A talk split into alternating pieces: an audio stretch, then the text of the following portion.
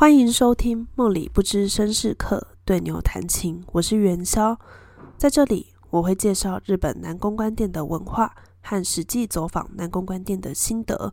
如果你对日本南宫关店有兴趣的话，就让我们继续听下去吧。我们继续在歌舞伎町玩耍吧。其实我四月的时候也有到 Disendo，但是因为我指名的牛牛上次很忙，没什么时间陪我，所以。也没有特别发一集，在这边解释一下，指名的牛牛通常称作担当。一旦指名了，除非他离开这间店，不然在这间店就是只能指名他一个人，这个叫做本指名。那来帮忙的其他牛牛称为黑鲁普。我的担当真的是人很好的类型。我回台湾以后，有一次因为心情很不好，就赖他，他还跟我聊了很多天。最后我有跟他说。我买了什么时候的机票要去东京玩？后来他从我要去日本的两周前就开始和我联络。我觉得会好好记得我什么时候要去，来认真营业的牛牛都让我超感动的。而且最可怕的是，到回来之后，他还是继续赖赖了一整个月。我就觉得这位大哥，我也没有什么可以给你的，你这样那么努力，让我很慌张。结果朋友说，这一定是愧疚感营业。这样每次都会去他们店里，说不定愧疚到极点就会开香槟。还有朋友问我说：“他知道你到年末都不会再去了吗？”我想说他知道啊，而且过年的新年快乐的讯息一般都是群发，但是他是有带名字的。我就想说，难怪他会大概晚上三点才传，因为他可能每个人他都要打名字进去。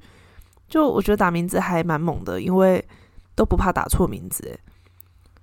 那当初我们在敲时间的时候，他就说叫我八点去，我还跟他说你有那么早上班哦，因为干部通常都九点上班。他说那天要开会，开完就直接上班了。那我因为那天身体真的蛮不舒服的，所以在饭店休息到快八点半才慢慢走去。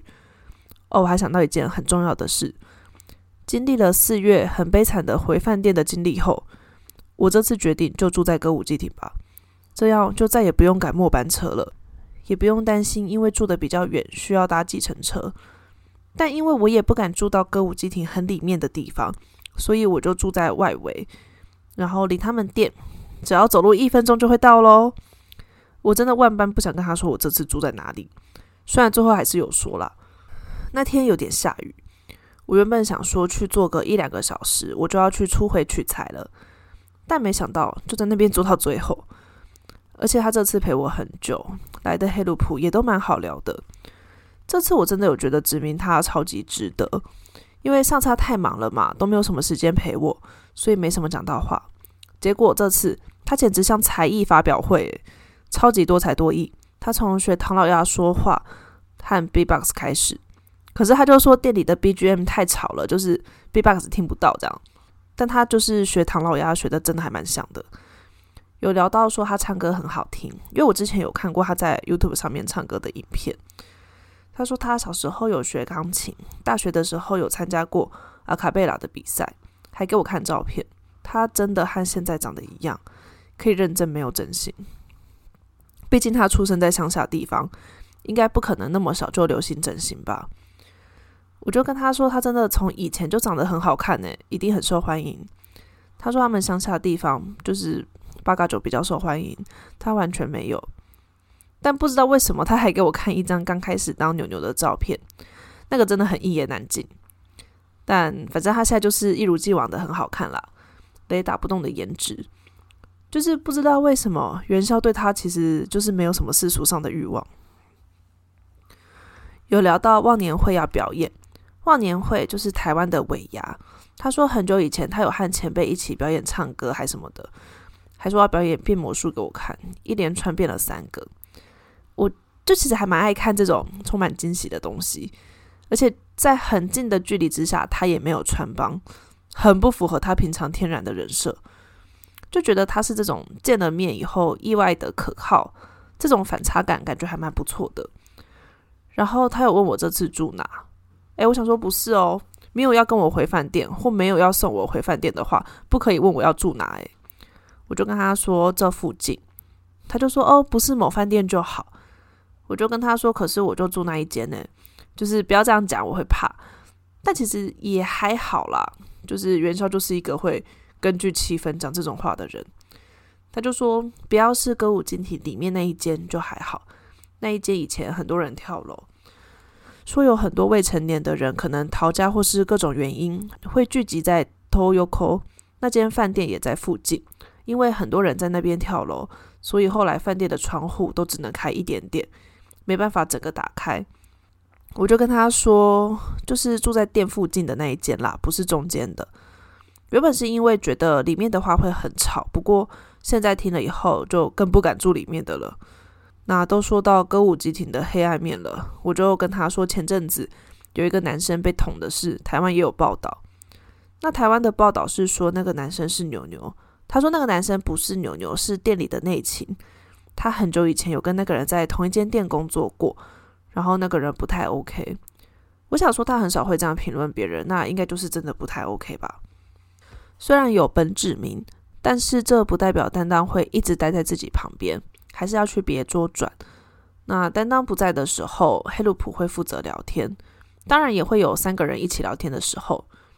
黑鲁普的人数不固定，最少一个人。那我自己的经验是大概一到两个人，三个人可能要店里真的人很多或比较闲的时候。那基本上在这样喝酒的店是不可以空桌的，就是不能让客人一个人。我就和黑鲁普聊东京的物价，但当整桌回来就问我们在聊什么，黑鲁普就回答他说物价问题。他就说居然在聊那么认真的话题，然后有讲到他以前的工作，他以前是在医院做技术人员。类似像帮病人洗肾那一类的，因为他的形容就是血液出来到机器里面洗一洗再输回去。他说在北海道的乡下，一个月只有十七万日币，但同样的工作在东京有三十二万。然后有说日本的奖金会分两次给，六月一次，十二月一次。我就说觉得很羡慕，因为台湾的公司大部分就给一次。然后，因为元宵每次换工作的时间点都是在九月左右，所以大概有两三年没有领到完整的年终了。不过今年会有啦，有给他看台湾的牛牛店，大家都很惊吓。然后我就有问他说：“诶，那阿鲁曼斗金色的在他们店要卖多少钱？”他讲的金额吓坏我，诶，他说小计要七十万日币，这样总计大概要一百万日币，诶，我真的陷入震惊。这个担当知道很多好吃的，有推荐一些餐厅给我，但他并没有约我吃饭，而且哦，他会做菜，还会算命，我就开始跟他情感相谈。后来就觉得，到底为什么要和牛牛讨论感情问题啊？那其他黑奴朋友说，担当真的算的蛮准的。他有就是先讲一下以前的事情，确定一下有没有讲对，再讲未来。我觉得是真的蛮厉害的啦，就是过去是有讲中。那。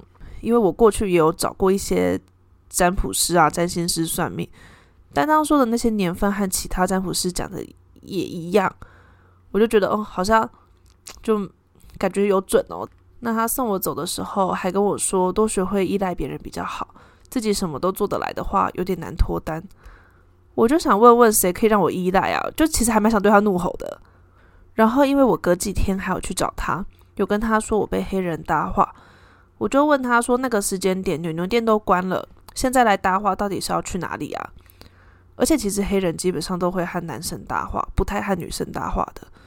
他说：“被搭话真的不要理，赶快往前走就好了。”他有一次被搭肩，超害怕的，因为他比较小只。不过那天因为我太累了，所以到最后有点无法组织语言。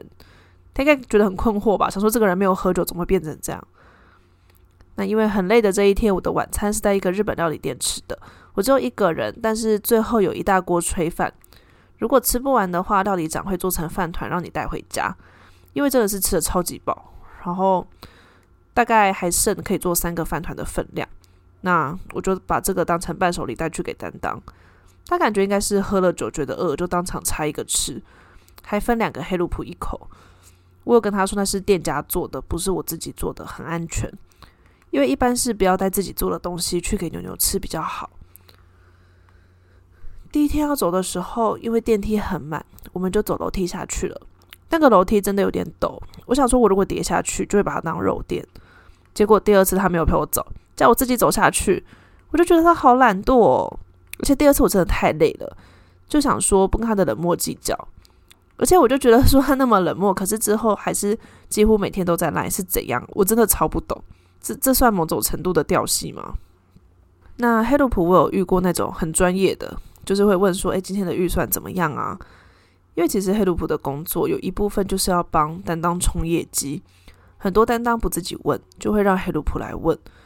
其实我觉得问的话没什么，虽然我的回答都很保守，但原本这次我想要开爱情摩天轮的，爱情摩天轮是我自己说的啦，它就是摩天轮形状，包厢的地方可以放很多杯 tequila，因为我想要有一些照片可以放 IG。原本以为那个四万就有了，结果小计要六万呢。总计就要九万，我就觉得那不如把钱存起来，我来开专属香槟比较好吧。有一个黑鲁普说他现在和担当住一起，我还问这个是可以说的吗？如果不能说的话，不要讲也没关系。还有一个黑鲁普，因为以前没看过，所以觉得应该是新来的吧。而且他上个月的排名就第三名，我可以理解，因为他还蛮好聊的，也帅帅的。但他说他三十二岁了，我想说看不出来。他以前是打桌球的运动员，但是因为薪水真的太少了，他有讲多少，真的少的可怜。他说这样不要说养家，连养自己都养不活。我觉得他应该可以在排名上常驻，就不太知道是不是因为日本的桌球选手很常到中国受训。他说他会讲一点点中文，但就他那个脏话真的是我平常都不会讲的那一种，觉得蛮惊人的，歌舞伎町卧虎藏龙。还有另外一个黑鲁普，他在员工旅游的时候顺便去整形。我之前有看过他，觉得上半脸整的还蛮成功的，但不知道口罩拿下来会怎么样。最近蛮常听过这种例子的，就是去韩国员工旅游顺便整形的。还有一个黑鲁普是第一次出回的时候只有递名片没有讲到话，那这次有讲一点点。然后不知道为什么还有一个人拿着他的杯子跟名片过来，感觉可能是以为是初回要来扭扭回转寿司吧。黑鲁普就赶快过去跟他说这边不是初回。我觉得这次玩的很开心，就是会觉得殖民的很值得。然后目前我的担当都让我有这样的感觉，我觉得还玩的蛮开心的。那我们今天的节目就到这里。如果你对日本的牛牛店有兴趣的话，欢迎订阅我的 Podcast，也可以留言或分享给你的朋友，或是到元宵的 IG 留言哦。我们下次再见。